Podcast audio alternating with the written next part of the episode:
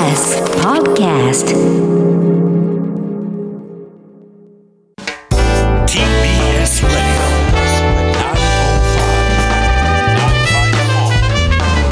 知る若手動かす荻上チキセッション発信型ニュースプロジェクト荻上チキセッション荻上チキと。南部ひろみが生放送でお送りしています。ここからは特集メインセッション今日のテーマはこちらです。メインセッションレクチャーモード生活と世界を見直すためのフェミニズム入門。女性たちの尊厳や権利や安全を軽んじる文化を変革し女性たちの生き方の可能性を広げようとするフェミニズム。参政権などを求めた初期のフェミニズムから近年はセクハラや性暴力をインターネット上で訴える MeToo 運動に発展。また結婚や出産中絶をめぐる権利の自由やセックスワーカーの労働問題もフェミニズムの議論の中で語られます。ではフェミニズムはこれまで何を主張し何を実践してきたのか。そしてなぜ今フェミニズムを知る必要があるのか。新刊フェミニズムって何ですかが話題の清水明子さんに生活と世界を見直すため一からフェミニズムについて伺います。はい最近でもフェミニズムに関する本というものはいろいろ日本でも出版され続けていますよね。はいはいで他方で例えば、まあ、テレビメディアとか雑誌メディアとかでそうしたものについて、まあ、一からこう学べるコンテンツがどこまであるのかということを考えると、うんうんまあ、心もとないような状況というのもあるわけですね。今日はそもそもフェミニズムとは何かというところからさまざ、まな論点までいろんなところを議論していきたいと思います。はい。それでは本日のゲストをご紹介しましょう。フェミニズム、クイア理論がご専門、東京大学大学院教授の清水明子さん、リモートでご出演いただきます。清水さん、よろしくお願いいたします。はい、こんにちは。よろしくお願いいたしまよろしくお願いいたす。しよろしくお願ます。いします。はい。あの、清水さんの専門にフェミニズムとクイア理論という話もありました。普段だったら、あの、いつもご専門は何ですかとか、うんうんどんなことを研究されてるんですか、うんという話から伺っていくんですけれども、今日はそのものがメインのテーマとなっていますので、あの、そのことをゆっくり紐解いていきたいと思います。清水さんよろしくお願いします。よろしくお願いいたします。お願いします。それでは今日はレクチャーモード、清水さんに一から伺っていきたいと思います。はいまずはこちら。入門その1、フェミニズムの定義。はい。フェミニズムという言葉はどんな形で皆さんが触れたのか、その最初どんなイメージだったのか、いろんな方がいらっしゃると思うんですが、ねはい。今日はそもそもの定義のところから伺っていきたいと思います。で、清水さんの本の中でもこのフェミニズムとはというところから議論を出発させているわけですが、改めてこのフェミニズムをめぐる定義をめぐっては、清水さんはどういうふうにお考えになってるんでしょうか？はい。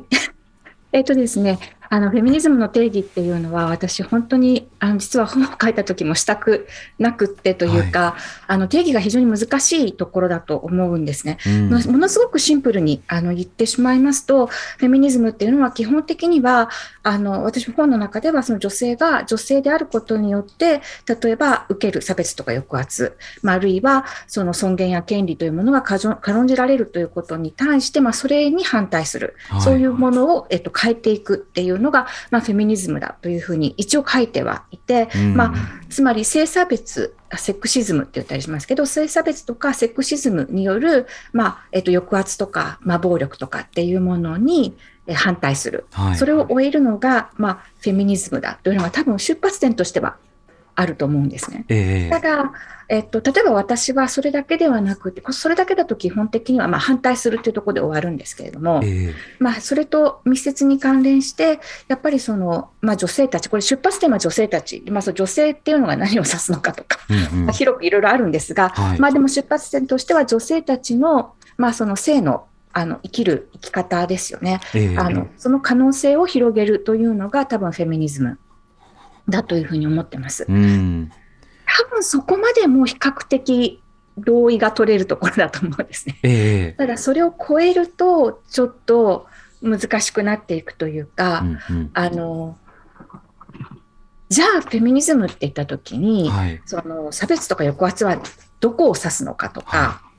あるいはそのセクシズムとは何で性差別とは何でっていうのをもうそのこれが答えですっていう形で、最終的な答えですっていう形で定義する。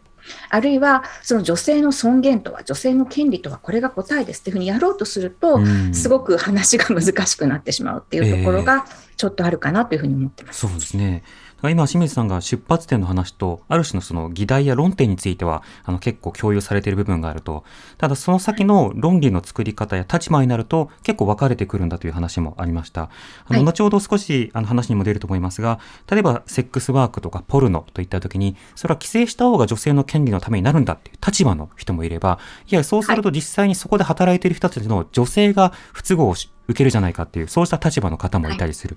なので、出発点を確認した上で、その先の論点の違い、立場の違いというのを学んでいく、こういったことも必要になってきそうですが、清水さんどうですか？はい、おっしゃる通りだと思います。その、うん女性がって言った時に、あのまあ女性っていうふうに、なんか何らかの形で女性っていうふうに思える人っていうのは、多はい分全世界の半分ぐらいはいることになるので、えあのものすごくやっぱり多様なんですよね。その例えば今おっしゃったようにその職業によっても、えっと違ってきますえし、うん。それからまあよくあのもっともっと出てくるのは、それこそあの人種であったりとか、セクシュアリティであったりとか、階級であったりとか、経済階層であったりとか、国籍であったりとか、まああるいは障害の有無であったりとか、うん。そのいろんなことによって、その女性があの自分たちの性の可能性を広げるために何が必要なのかとか、女性が受ける差別っていうのに、どこに根源的に問題があるのかっていうのが、かなり違ってきてしまうことがある。はい。でそこをやっぱりあの見ていかないとフェミニズムっていうのは考えていくことができないんじゃないかというふうに思ってでも逆に言うとそこでそのなんていうんですかねあんまり最終的なあのこれが答えですよっていうあの答えが出ないっていうところが逆に言うとフェミニズムの力でもあって、うん。やっぱりそのものすごくさまざまな立場の、えっと、女性たちがいるっていうところからこそええあの、なんていうんですかね、えっと、運動としてのフェミニズムでも思想としてのフェミニズムでもいいんですけど、うんうん。やっぱりものすごい広がりと深さっていうのが出てくるっていうところはあると思ってます。うん、この出発点と議題を共有した上でそこから先の、まあ、議論を進めていくこと、はい。その運動自体もとても重要なんだと今清水さんお話しされてました。で清水さんの本の中ではそのフェミニズムのあの運動としては、まあ、いくつかの基本があるのではないかというふうに整理されています。この点はい。かがでしょうか、はい、あのこれあの本当に私の勝手な整理ではあるんですが、はい。ただやっぱりあのある程度は共有されるのではないかなと思うことをあの本の中ではあの3点申し上げていてで1つがそのフェミニズムっていうのが何をそのターゲットに変えていこうとするかあるいは何を批判しようとしているかっていうと、はい。まあ、その対象っていうのはあの社会というか制度なんだっていうところが一つです。つまりだから、うん。フェミニズムっていうのは私の生き方をどう変えたらいいかとかっていうその生き方ガイドみたいなものではあんまりなくって、ええ。どちらかっていうとやっぱ社会をどうやってあの想像していくのか、あるいはどうやって変革していくのかっていうことに関わってるっていうところが一つだと思います。うん。もちろんその身近な生き方についてはたと立ち止まった時に、あはい。その生き方の問題には制度や政治が関わってたんだっていうことを気づいてそこからこうフェミニズムの、まあ、制度改革の議論に行くという人もいるがはい。例えば今の目の前の誰かを変えたいっていうものとはまた違う方向に運動としては向かっているということですか？はい、おっしゃる通りです。そうです。うんあの別に個人的な経験と無関係ではもちろんないんですけれども、はい。その例えばこの人が言ってることがおかしいとか、あの自分はこうやってやった方がや世の中でうまく生きていけるとか、そこで終わるものではなくって、ええもう少しそこからあの広がっていくものだということです。うん。ここであの、ちょっと先取りして質問なんですけれども、はい。例えば、身近な人間関係で苦悩を得た。で、例えば、その、ある種の男性性を持った、あの、はい。会社で働いていて、その制度がおかしいと思ったんだけど辛い。で、そのことをはい。例えばツイッターとかなどに投稿するっていうのは結構社会的なアクションだと思うんですが、はい。この段階ではそのフェミニズムとの関わり方はどういうふうに清水さんどうあの表現されますか？私もあの社会的なアクションっていうのはもうすでにフェミニズムの一歩だと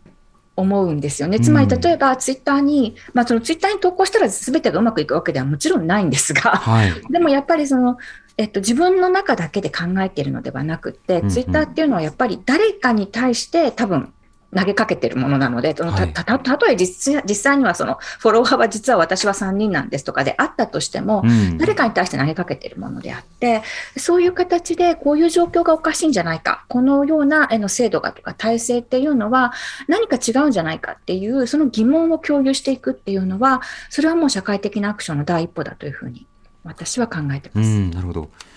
今のその話の中で改革の対象が、まあ、社会や制度なのであるということを認識する、まあ、これがフェミニズムの基本の一つだという話を伺いました。残りの基本項目などはいかがでしょうか？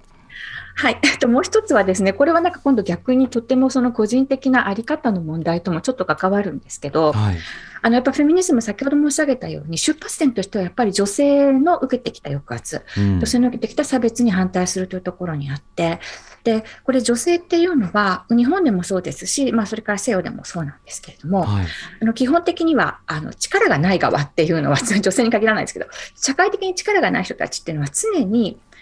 力がある人たちが何を考えているのか、うんその人たちが何を望んでいて、何を嫌がるのかっていうのを一生懸命こう先取りして考えていく。で、それに合わせていくことでない、合わせていかないと、まあ、生きていけない。うんうんで、だそういうふうにすることが求められるっていう状況を、まあ、生きているわけなんですけれども。過剰適応をし続けなくてはいけなかったわけですね。そうですね。はい。はい。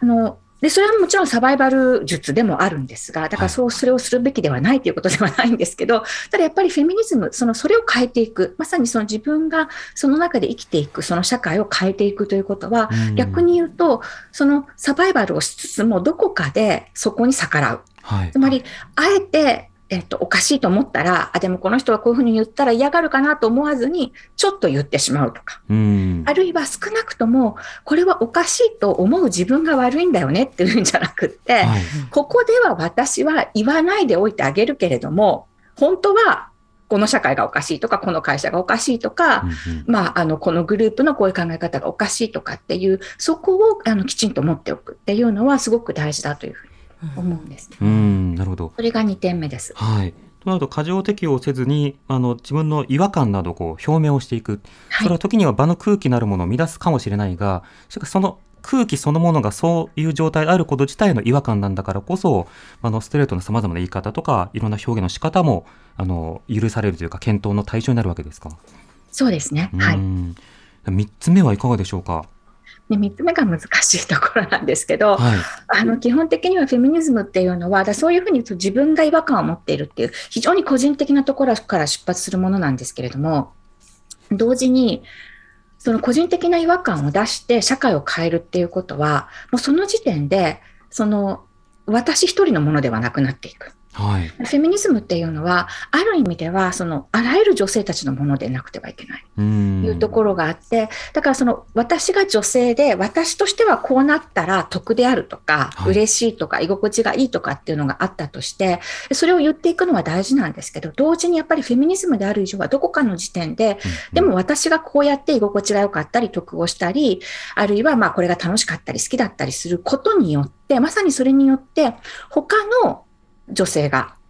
えっと得をしなかった損をしたりとか、我慢をさせられていたりとか、えっと嫌な思いをしていたりとか抑圧されていたりとかっていうことがないだろうかっていうところは、ええやっぱり常に問題になってくる。だその自分だけのものではないっていうことをうん考えなくてはいけないっていうところが3つ目だと思います。なるほど。三つ目はちょっと、まあ、シンプルな話をするとその誰かにとってネガティブな表現が誰かにとってポジティブかもしれないし自分にとってこれがフェミニズムだだと思ってポジティブに発信したつもりが誰かにとってそのメッセージを出されると自分は困るっていうものだったりするはい。そういったようなその関係性というのはいろいろ例えばファッションをめぐってであるとかその言葉選びであるとか、まあ、結婚制度であるとか、い、ろんなところで問われてくると思うんですが場合によってはフェミニズム同士の間でもその同じ女性だというふうに連帯が困難な状況もあるがそれが女性の運動だということを目指し続けるというこの困難とも向き合うことも必要になるんですか？そうですね。あの、フェミニズムは本当になんていうか、びっくりするぐらい、あの、フェミニズムの中での対立とか批判とか、うん。あの、そういうの多いもの、あの、運動としてもそうです。し、思想としてもそうだと思います。で、でも先ほど申し上げたように、やっぱそれは私は大事なところだと思っていて、はい。あの、う先ほど言ったような、その他の誰かにとってはダメかもしれないっていうのは、だから結局何も言えないということではなくて、うんでもその自分が思っていることと他の人が思っていることっていうのを比べ合わせた上で、その最もあらゆる女性にとって、その不利益ではないというか、不合理な抑圧や差別にならない形というのは何なのかってことを考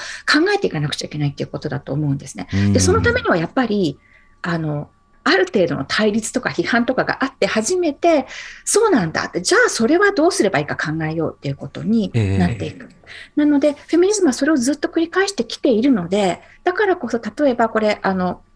また後でお話しすることになるかもしれませんけれども、はい、今、フェミニズムを超えて、割とあちらこちらでインターセクショナリティとかっていう言葉が聞かれたりしますけど、うん、これフェミニズムから出てきてるっていうのは、やっぱりそういう背景というのが、フェミニズムがそういう批判だったりとか、お互いの対立だったりとかっていうのを踏まえて、えー、じゃあどうすべきかってことを考えていく運動であり思想だったっていうところが大きいんじゃないかなというふうに思ってます。うん。今出てきたインターセクショナリティという言葉は、また後ほど触れるかなと思います。はい。はいでここまでそのフェミニズムの、まあ、定義や、まあ、あの運動の背景などについて伺いました。続いてはこちらのテーマを伺います。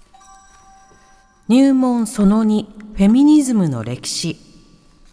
はい。まずこのでは、フェミニズムという言葉なんですけれども、その生まれた背景、言葉が生まれた背景というのは清水さんいかがでしょうか？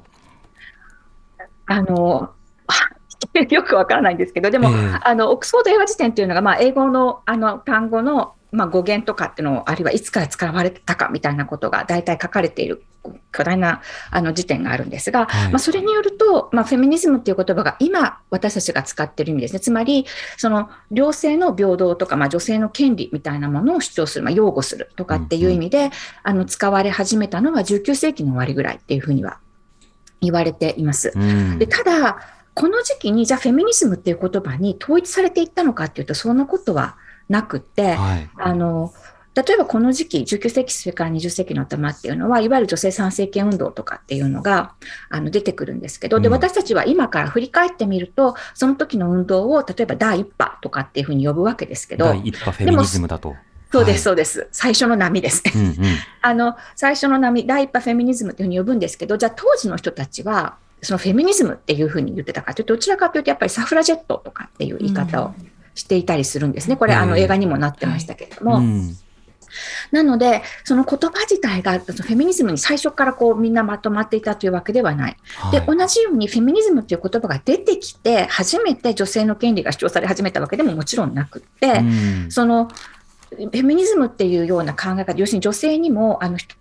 えっと、権利が、男性と同等の権利が認められるはずだっていう考え方がはっきり出てくるのは、実はフランス革命の時なので、うん、あの18世紀の時点でも出てくるんですよね。フランスの、まあ、オランプド・グージュ助権宣言っていうのを書いたあの人がいて、で、この人もそういうことを言ってますし、あのイギリスに渡ると、そのフランス革命に影響を受けて、メアリー・ウルストン・クラフト、この人もとても有名ですけど、女性の権利の擁護っていうものを書いて、女性っていうのは男性と同じように権利を認められるべきだっていう主張をした人たちとかっていうのがいる。で、この人たちは別にフェミニズムって呼ばれてないですし、はい、言われたら自分たちは呼んでないですし、当時そういう言葉が使われたわけでも必ずしもないんですけど、えー、あの主張としてはまあフェミニズム。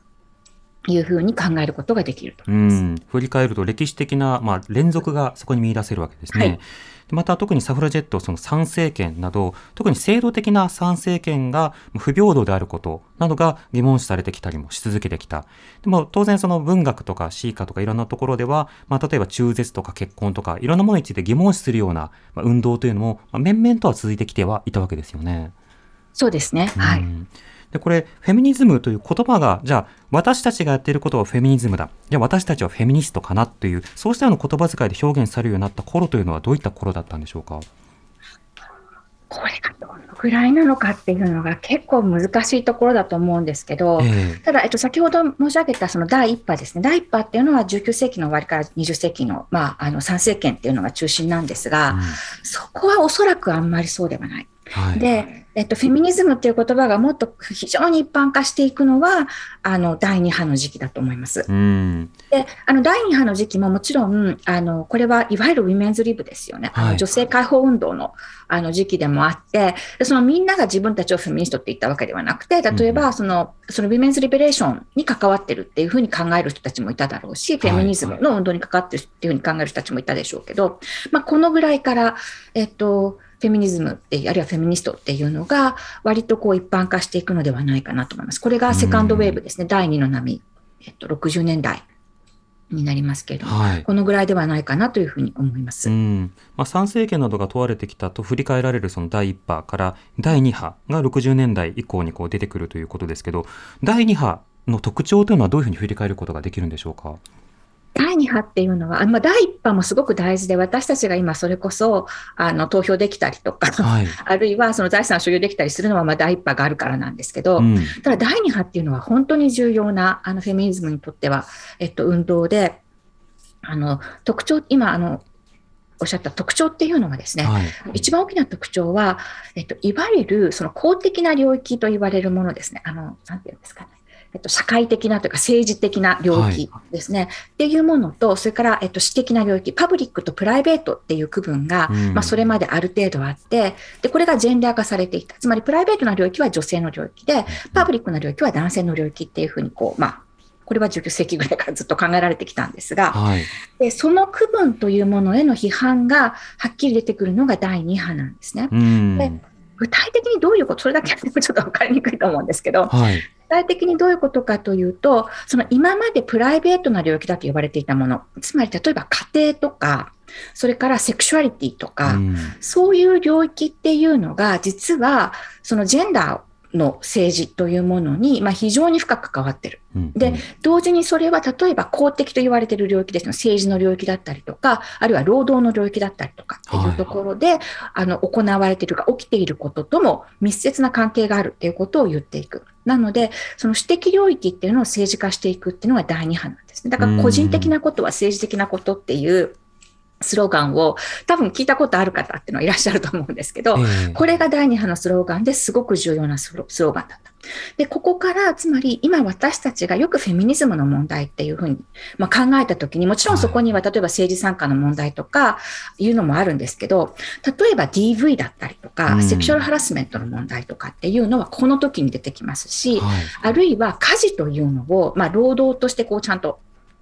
考えていくと、その家事をやっているうん女性、女性がその無償で家事をやっているっていうことが、その例えば資本主義国家のあの経済のこう回っていくときにどういう意味を持つのかみたいなことをもう一回こう強く打ち出していくのも第二波ですし、うん。それからリプロダクティブヘルスライツという、まあ、あの要するに中絶、妊娠中絶だったりとか、あるいは避妊もそうですけれども、ええ。まあ、そういうものに関しての権利というのがあ強く主張されていくようになるのもこの時期ということで、今私たちがフェミニズムって言ったときに、そう想像するような非常にこう大きな広がりを持つ問題設定というのは、大体こう第2波の時に出てきているというふうに言って問題ないんじゃないかと思います。なるほど。こういった論点は、かつては、まあ、あくまで個人的なことであるというふうに、まあ、賠償化されつつ、そうは言いつつも、結果的には男性優位な状況を温存するような状態というのは続いてきた。でもそれを今の、おそらくフェミニズムに具体的に関心がない人でも、まあさすがに DV は問題だよねとか、あるいはその、まあ、中絶権を女性に与えず男性がコントロールできるようになるのは、まあ、それは差別かなというような、そうした感性みたいなものは緩やかに変わっている。となると、私的なものをめぐる公的な感覚や感性や制度というのも、まあ、同時にこう、セットで議論され続けてきたというふうに振り返ることができるんでしょうか？はい、はい、おっしゃる通りです。うん今あの第2波についてお話を伺いました。ということは第3の波以降もあるということになるんですけど、この第3波というのはどうなるんでしょうか？はい、あの第3の波というのは、まあ、1980年代の終わりから90年代にかけて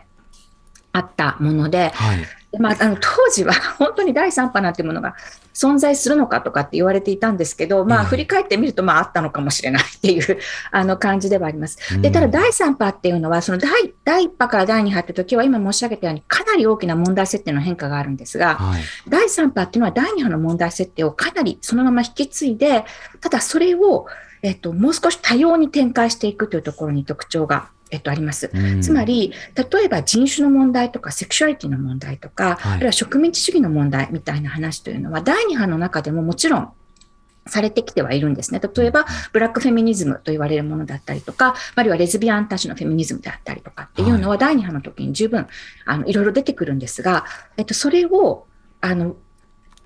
特定の人たちではなくて、ええフェミニズム全体としてこう非常に重要な問題ではで問題なんだっていうことをこう認識して共有していくっていうのは第3波。つまり女性男性っていう性別以外の、えっと、属性に基づく、まあ、女性の間の差異ですよね。白人と黒人であるとか、はい、えっと、ヘテロセクシュアルの女性とレズビアンの女性とか。そういう差異とか多様性に、まあ、よりこうきちんと注意を払っていこうっていう方向を、まあ、打ち出していくのが第3波ですね。うん第2波の問題意識を抱えながらもさまざ、まな発見が進んでいく中でちょっとその発見がもう一定程度こう共有されてきた中ではこれは別の波にそろそろなってるんじゃないかっていう、まあ、自覚も進んできたわけですかね。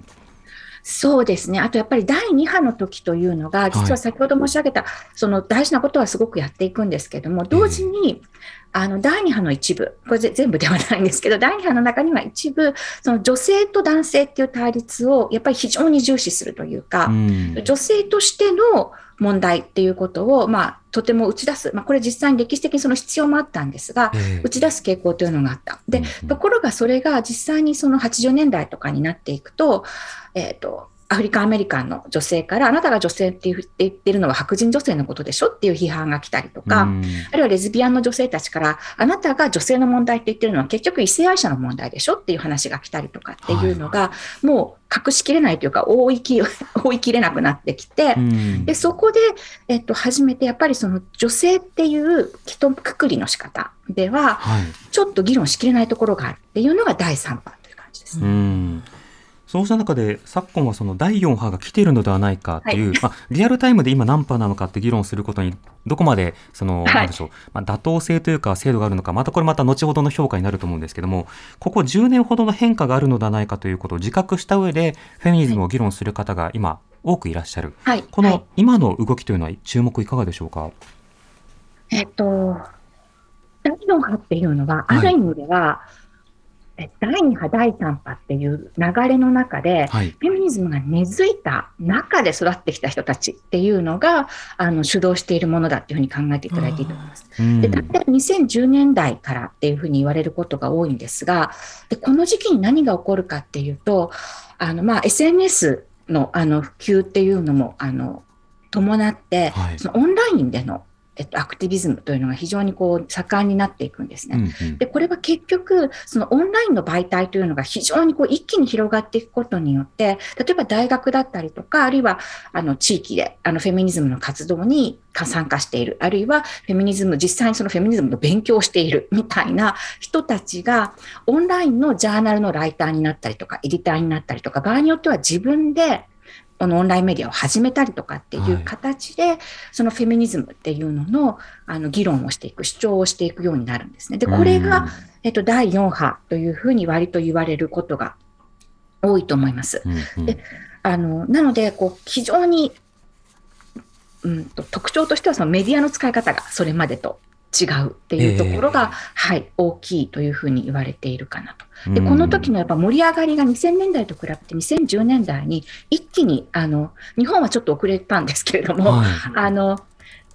えっと、日本以外ですね、英語圏もそうですし、まあ、あの欧州語圏も一部もそうですが、あの一気にフェミニズムっていうのがもう一回こう再ブームだって言われていて、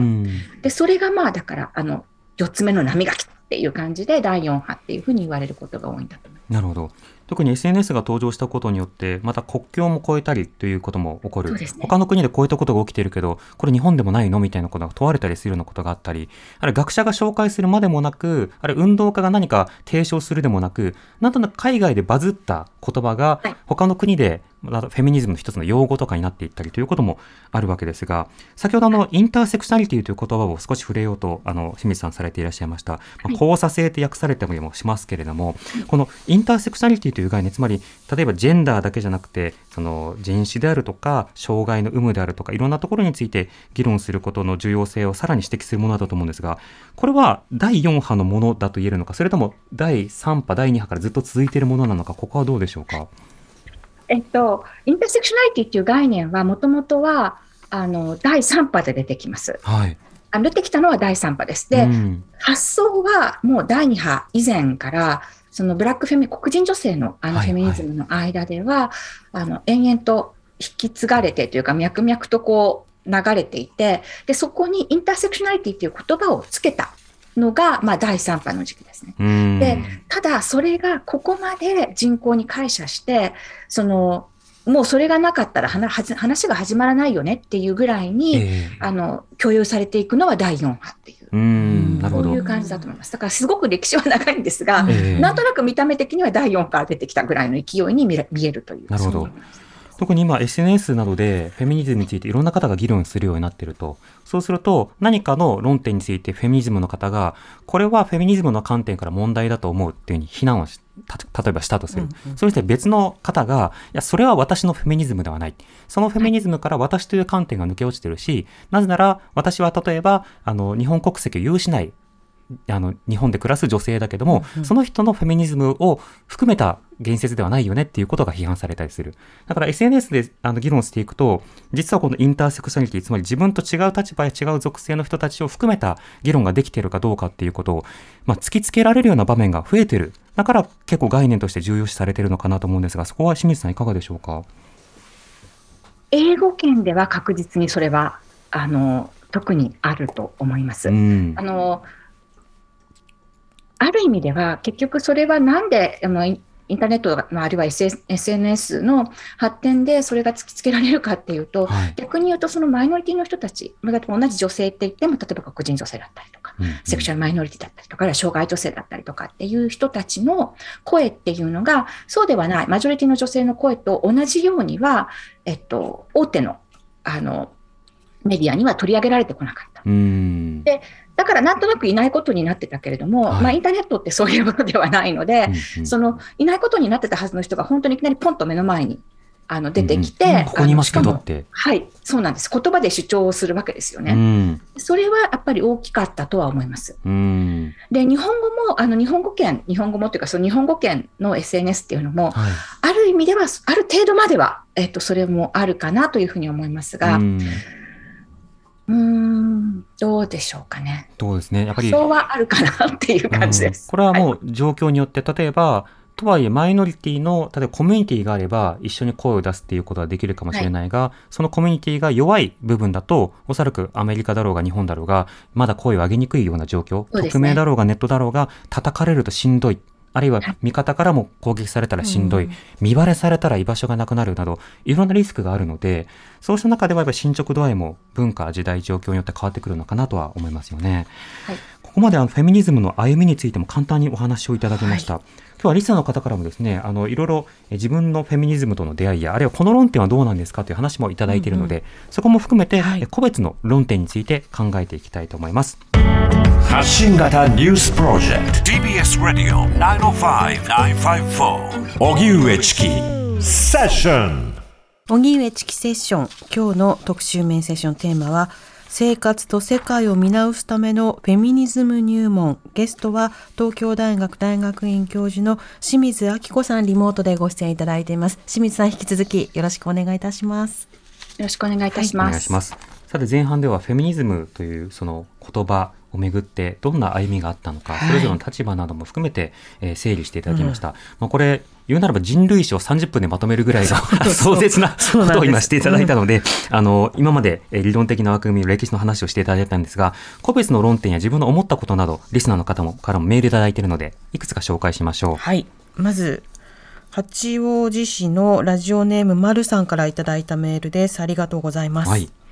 フェミニズムについて現在私が気づいたことがあります、うん。それは女性が求められる仕事のポジションはサポート職が多いことです。はい。現在移住を1年後ぐらいに検討しておりそのため転職サイトにて次の仕事の検討をしています。うんうん。私は3年目のシステムエンジニアで次回も同じように働きたいと考えています。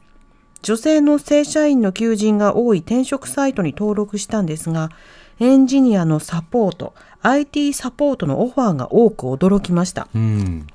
エンジニアの募集を社内のウェブサイトで行っており、かつ半自動で手当たり次第オファーをかけていると思われるのですが、女性はエンジニアとして選択肢に入れないという前提で、女性向け転職サイトで募集をかけているのはあまり気分が良くありませんでした。うん。他にも基本的に補助関連の業務も多く、女性が働くにあたって、求人側や企業の体質が感じられ、まだまだ女性に開けていない社会なのだなと痛感しますとうんいただいてます。まあ、ポジション、まあ、出世の違い、あるいはそこでの振る舞いなど、その職業や就職の場面でおいても、いろいろ女性の扱いの違いがあるんだというメールですね。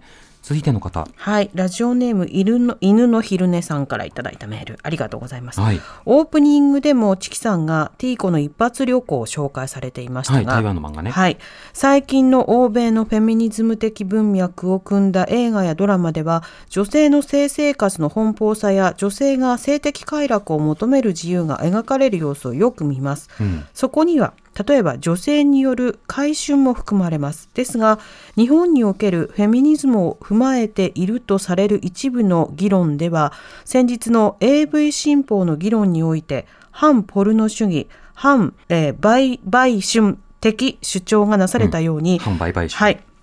性道徳や低層観念をむしろ強化しようとする動きが強いようにも思います。今日のフェミニズムにおけるセックスワークの位置づけや性道徳や低層観念の捉え方を教えていただきたいです。うん。いただいていますはい、今日のかな？今日のですね。はいあ、今日のですね。はい。セックスワークの話をまた後ほどはい行うとしまして、一通のメールですね。はい清水さん、あの、女性の、例えばエンジニアとして仕事を探していたら、そのサポート職ばかり依頼が来るという話、こちらメールどうお感じになりましたか？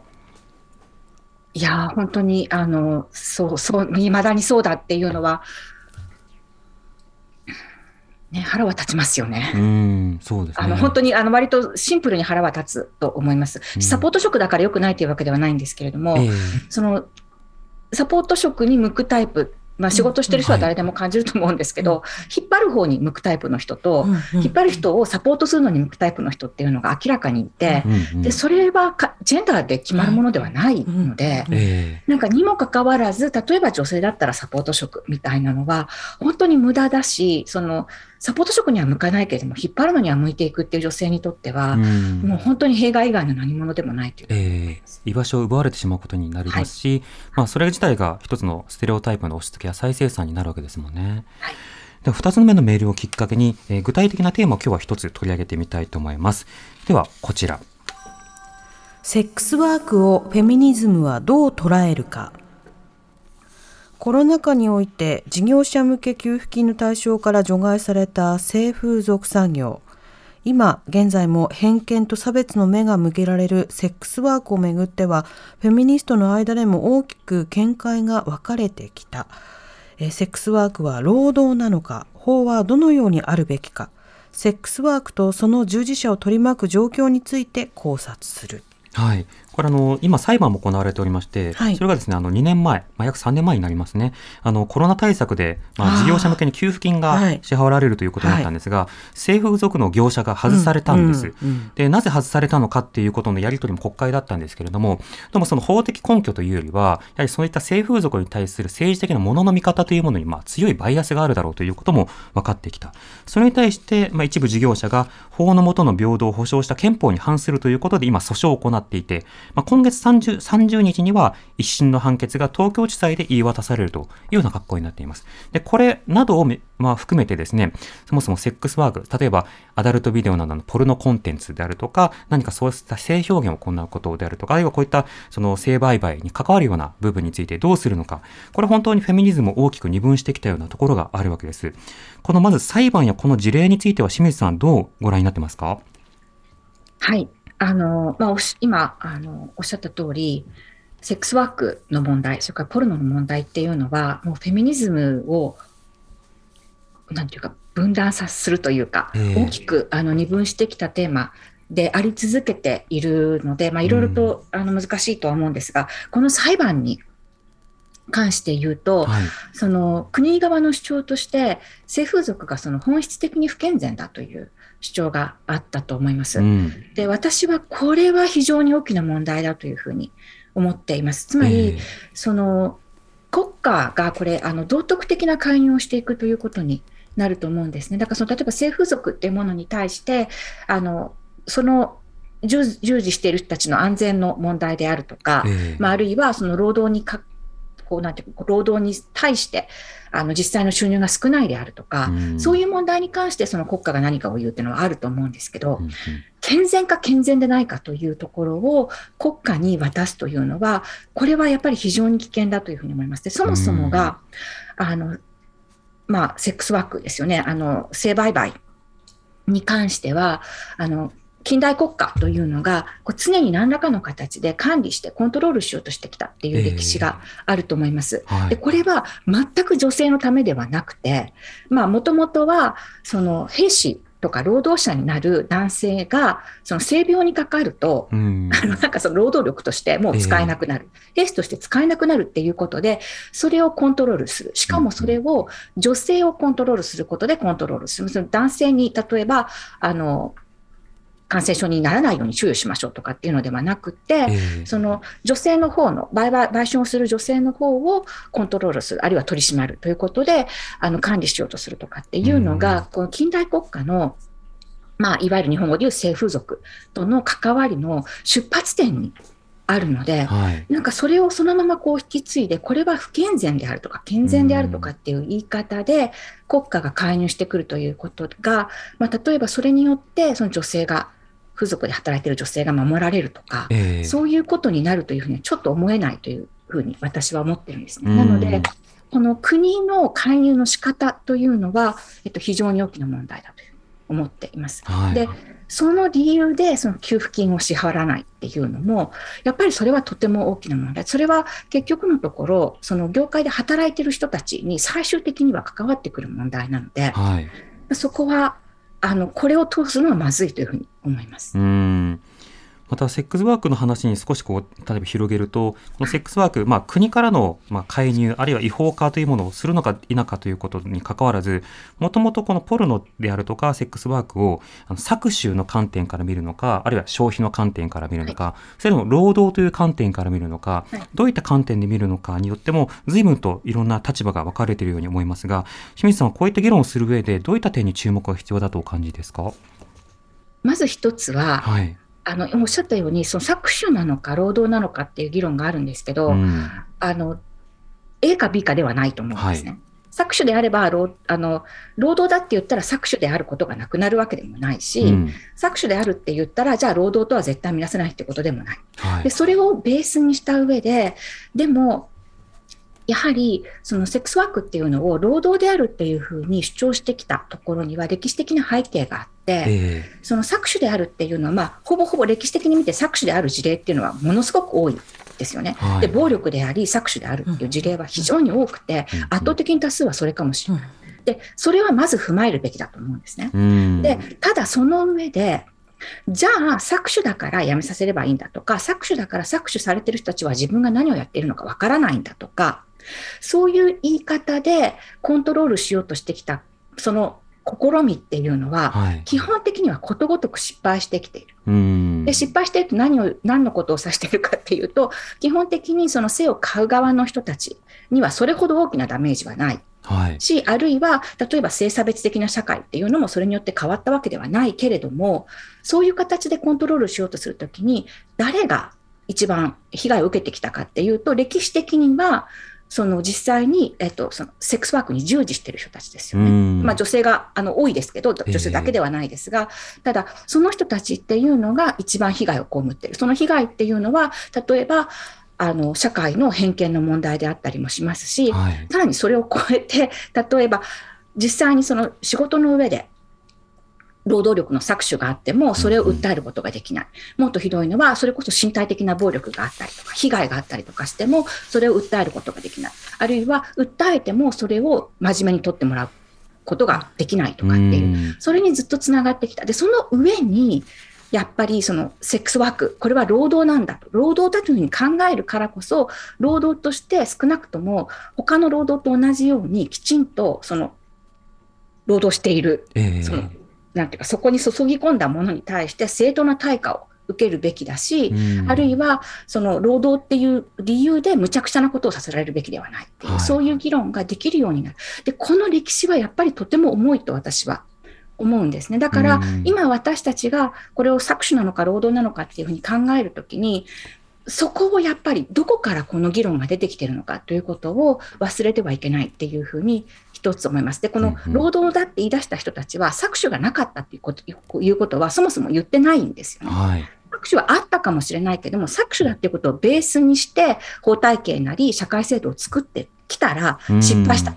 それでは私たちは安全に生きていくことができないんだっていうところから労働っていう主張が出てる。でこのこのポイントっていうのが、こうどうしてもいつも落とされてしまうところだと私は思うので、それを落とすべきではないっていうふうには私は思ってます。今の指摘は先ほど清水さんが含まれたそれが誰を含めたフェミニズムなのかというようなことにもやっぱり回帰するわけですよね。うん、そこでしっかりとそのいろんな当事者たちを含めたような仕方で言葉を編んでいられるのかどうか、まあ、そうしたことを考えることも必要だと思います。今日はあのあっという間の時間となりましたが、まだ議論を読みたい、聞きたいという方は本があるんですよね。はい、はい、えー、清水さんがお書きになられた文春新書フェミニズムって何ですかは税込み1078円で発売中となっておりますので、はい、こちらでさらに今日のメイセーションをね、うん、追って掘り下げてということで。はい。あと清水さんいろんな人に参加されたりとか、うんうん、記事もお書きになられたりしているので、うん、そちらもぜひ。はい。